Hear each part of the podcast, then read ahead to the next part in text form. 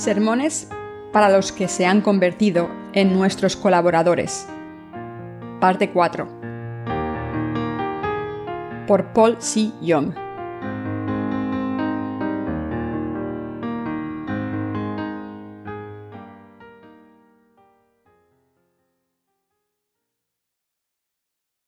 Sermón 1. Solo los que nacen de la palabra de la promesa son los hijos de Dios.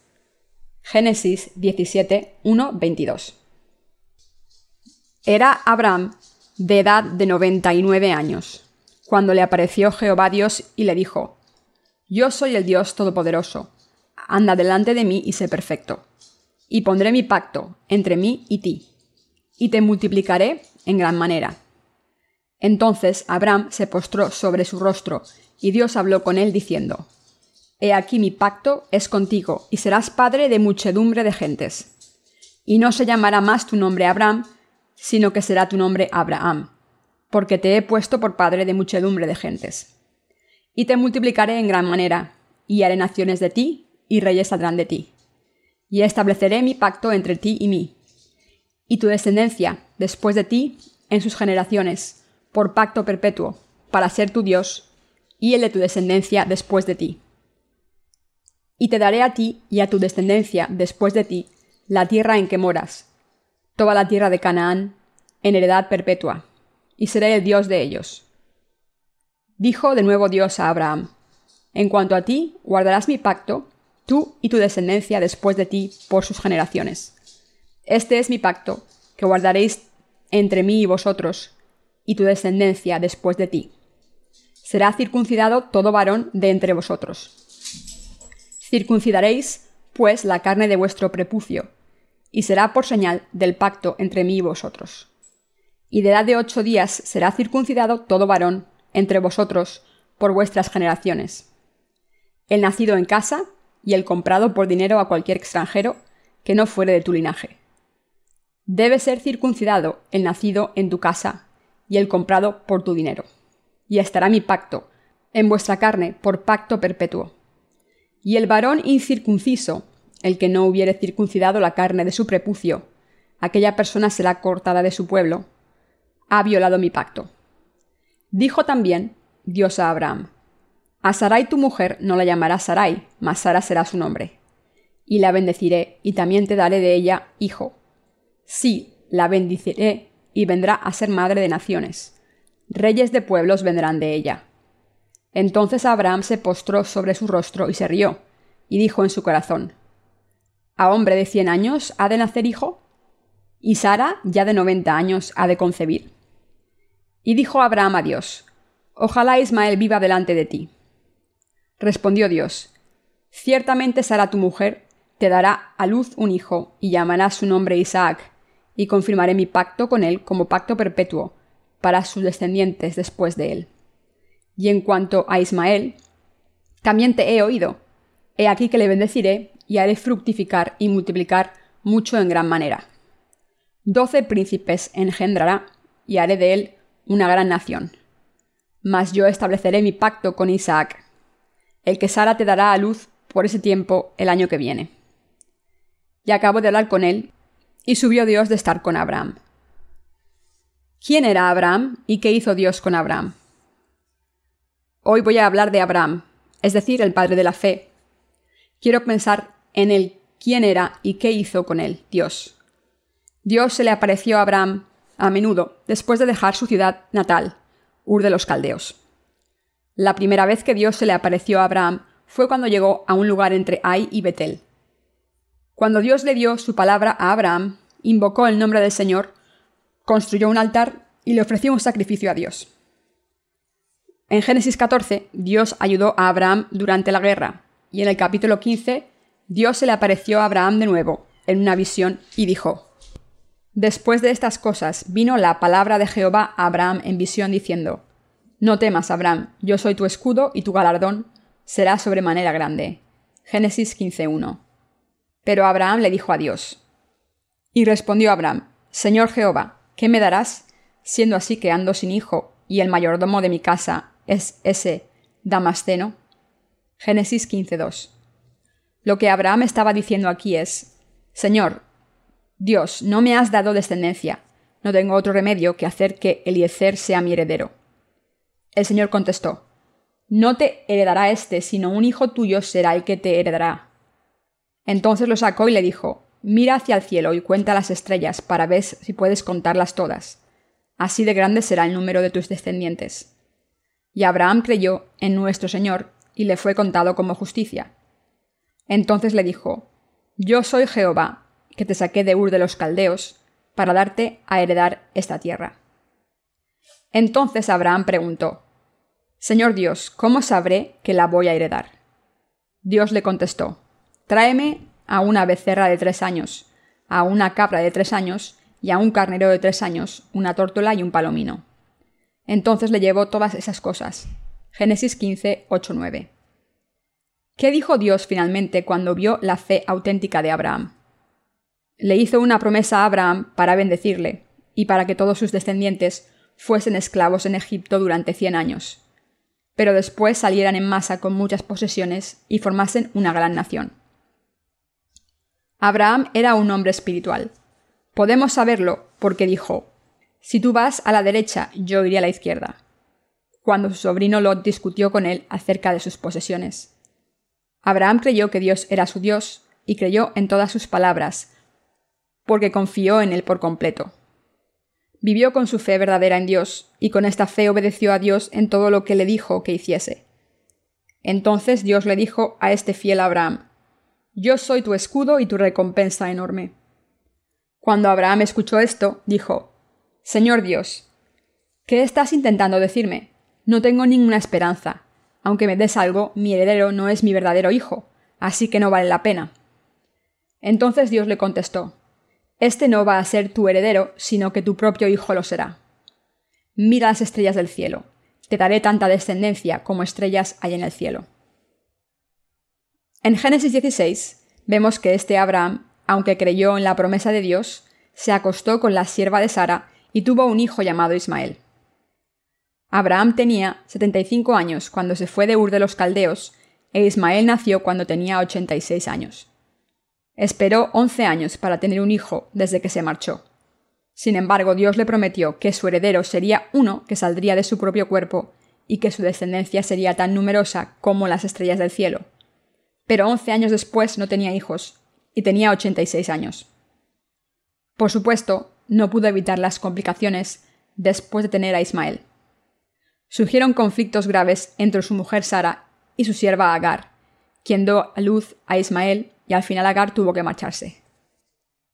Cuando Abraham cumplió los 99 años de edad, Dios se le apareció de nuevo y le hizo la misma promesa. Era Abraham de edad de 99 años, cuando le apareció Jehová y le dijo, Yo soy el Dios Todopoderoso. Anda delante de mí y sé perfecto, y pondré mi pacto entre mí y ti, y te multiplicaré en gran manera. Entonces Abraham se postró sobre su rostro, y Dios habló con él diciendo, He aquí mi pacto es contigo, y serás padre de muchedumbre de gentes. Y no se llamará más tu nombre Abraham, sino que será tu nombre Abraham, porque te he puesto por padre de muchedumbre de gentes y te multiplicaré en gran manera, y haré naciones de ti, y reyes saldrán de ti. Y estableceré mi pacto entre mí y ti, y tu descendencia después de ti, en sus generaciones, por pacto perpetuo, para ser tu Dios, y el de tu descendencia después de ti. Y te daré a ti y a tu descendencia después de ti la tierra en la que moras, toda la tierra de Canaán, en heredad perpetua, y seré el Dios de ellos. Génesis 17, 1, 8. Queridos hermanos, ¿qué significa esta promesa de Dios? El Señor Dios, que aparece en Génesis 15, se le apareció de nuevo a Abraham en Génesis 17 y le aseguró que cumpliría esta promesa. Sin embargo, esta vez le dio a Abraham una promesa más detallada. Dios dijo, Será circuncidado todo varón de entre nosotros. Circuncidaréis, pues, la carne de vuestro prepucio, y será por señal del pacto entre mí y vosotros. Génesis 17, 10, 11. Dios dijo que cualquier varón de ocho días debía ser circuncidado, ya fuese nacido de israelita o no. Es decir, cualquier varón que nace en la casa de cualquier extranjero, comprado con dinero, también debía ser circuncidado. Le advirtió que los que no fuesen circuncidados serían expulsados de entre su pueblo porque no habían cumplido la alianza. Esto es correcto.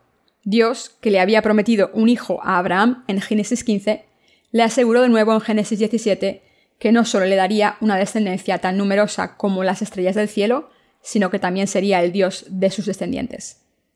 Además, Dios le dio a Abraham una palabra de bendición específica de que sería el padre de muchas naciones, que reyes saldrían de sus descendientes y que Dios haría muchas naciones de la descendencia de Abraham. Si es así, ¿cómo se cumple la palabra de Dios al final? A través de la circuncisión. Y estableceré mi pacto entre ti y mí y tu descendencia después de ti en sus generaciones, por pacto perpetuo, para ser tu Dios y el de tu descendencia después de ti. Génesis 17:7. ¿Qué significa esto? Significa que la circuncisión es la prueba de la alianza de Dios con Abraham. Esto significa que quien crea en la alianza debe ser circuncidado sin falta. Dios nos está diciendo que no sería el Dios de los que se niegan a ser circuncidados, porque la circuncisión era una prueba verdadera de la promesa de Dios. Sin la circuncisión, la promesa de Dios no se cumpliría. Pero si están circuncidados, entonces Dios sería su Dios, como con Abraham. Dios le dijo a Abraham en Génesis 17:15 que le daría un hijo a su mujer Sara y que su nombre sería Isaac. Dios le aseguró mediante una promesa que le daría a Abraham un hijo a través de su mujer Sara. Le dijo, Mas yo estableceré mi pacto con Isaac, el que Sara te dará a luz por este tiempo el año que viene. Génesis 17:21. Esto es lo que Dios le había prometido. La alianza con Abraham se centraba en la circuncisión. A partir de Génesis 17 en adelante vemos la promesa de Dios a Abraham de que sería su Dios y el de sus descendientes, basándose en la circuncisión. Dios no se convirtió en el Dios de cualquier persona por cualquier motivo. De la misma manera en que el Señor se convirtió en el Dios de los que creyeron en el Evangelio del agua y el Espíritu, en esta era del Nuevo Testamento. En el Antiguo Testamento Dios se convirtió en el Dios de los que fueron circuncidados solamente. El Dios del Antiguo Testamento también se convirtió en el Dios de Abraham y en el Dios de Isaac y Jacob, y en el de todos los descendientes, todo basado en la alianza de la circuncisión que había hecho con la gente de fe. Dios les pidió a Abraham y a sus descendientes que fuesen circuncidados sin falta, prometiéndoles que si lo hacían sería su Dios. Dios cumplió su promesa y se convirtió en el Dios de Israel, es decir, de los descendientes de Abraham que habían sido circuncidados por la fe. Y hasta este día, Dios sigue siendo Dios para nosotros, los que hemos sido circuncidados en nuestros corazones. De esta manera Dios hizo la alianza de la salvación a través de la circuncisión. Sé que se ha convertido en Dios para nosotros, los que hemos recibido la salvación a través del Evangelio del agua y el Espíritu. El significado de la circuncisión está escrito en muchos sitios en la Biblia. Por ejemplo, aquí en Romanos 9, 6, 8 leemos. No que la palabra de Dios haya fallado, porque no todos los que descienden de Israel son israelitas, ni por ser descendientes de Abraham son todos hijos, sino en Isaac te será llamada descendencia. Esto es, no los que son hijos según la carne son los hijos de Dios, sino que los que son hijos según la promesa son contados como descendientes. Como Dios le prometió que salvaría a los israelitas a través de la alianza de la circuncisión y que sería el Dios de los que han sido circuncidados, dijo que no todos los descendientes de Jacob eran suyos y que no toda la simiente de Abraham le pertenecía. ¿Qué significa esto? Significa que no todos los descendientes biológicos de Abraham podían convertirse en hijos verdaderos de Dios, sino solo los que cumpliesen el mandamiento de la circuncisión establecida por Dios podían convertirse en sus hijos. Espiritualmente, ¿quiénes son los verdaderos hijos de Abraham? Abraham recibió la promesa de Dios a los 75 años y tuvo un hijo con la sierva de su mujer a los 86 años. Pero este hijo no podía convertirse en su hijo legítimo, porque Dios le había dicho a Abraham que tendría un hijo con Sara, pero la impaciencia le hizo tener un hijo con la sierva de Sara. A pesar de esto, Dios cumplió su promesa y le permitió tener un hijo, a quien llamó Isaac. En aquel entonces tenía cien años y tuvo un hijo real que Dios le había prometido, catorce años después de tener su primer hijo. Así es como tuvo dos hijos, el primero Ismael y el segundo Isaac. Hay una cosa importante que recordar. Espiritualmente Ismael no era el hijo de Abraham. Sin embargo, biológicamente sí lo era, pero espiritualmente no era el hijo verdadero de Abraham. Dios le había dicho anteriormente que le daría un hijo con Sara, su mujer legítima. Aunque Abraham tuvo un hijo con Agar, esto no fue reconocido por Dios según la promesa que le hizo. ¿Qué nos está diciendo Dios a través de esto?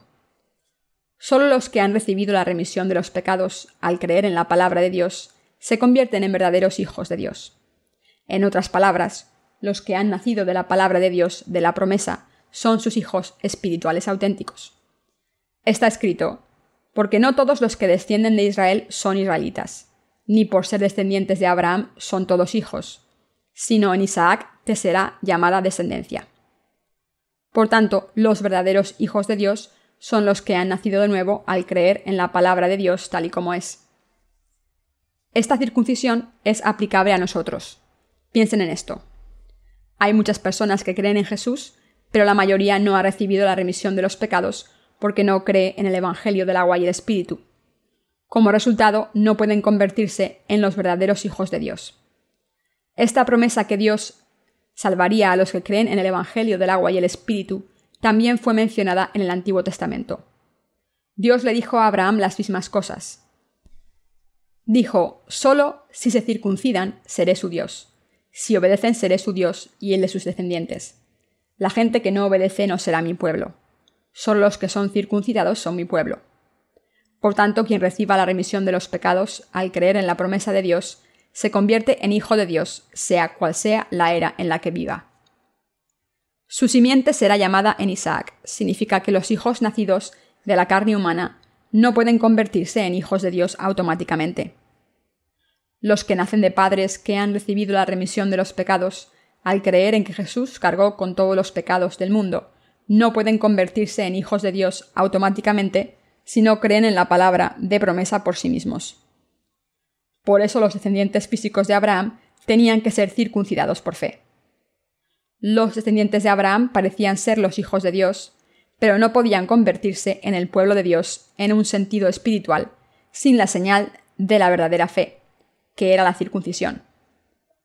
Incluso aproximadamente cuatro mil años desde entonces, esta circuncisión también es requerida de nosotros. Romanos 9, 11, 13 dice, Pues no habían aún nacido, ni habían hecho aún ni bien ni mal, para que el propósito de Dios conforme a la elección permaneciese, no por las obras, sino por el que llama. Se le dijo, el mayor servirá al menor. Como está escrito, a Jacob amé, mas a Esaú aborrecí. Este pasaje de las Escrituras nos dice claramente a quien adopta a Dios para que sean sus hijos en esta generación. Dios adopta a los que son honestos ante Dios y entienden sus debilidades y pecados. Reconocen la palabra de Dios en sus corazones y creen que han sido salvados correctamente a través del Evangelio del agua y el Espíritu. ¿A quién escogió Dios? Dios dijo, El mayor servirá al menor cuando todavía estén en el seno materno. Algunas personas malinterpretan este versículo por ignorancia diciendo, Aquí se dice que Dios tiene favoritos, aunque todavía estén en el seno materno. No se convierten en hijos de Dios al ser convencidos por Dios, sino al ser elegidos al azar. Algunas personas pueden tener estos pensamientos erróneos, pero la verdad es la verdad. Esta noción se suele llamar la doctrina de la elección incondicional.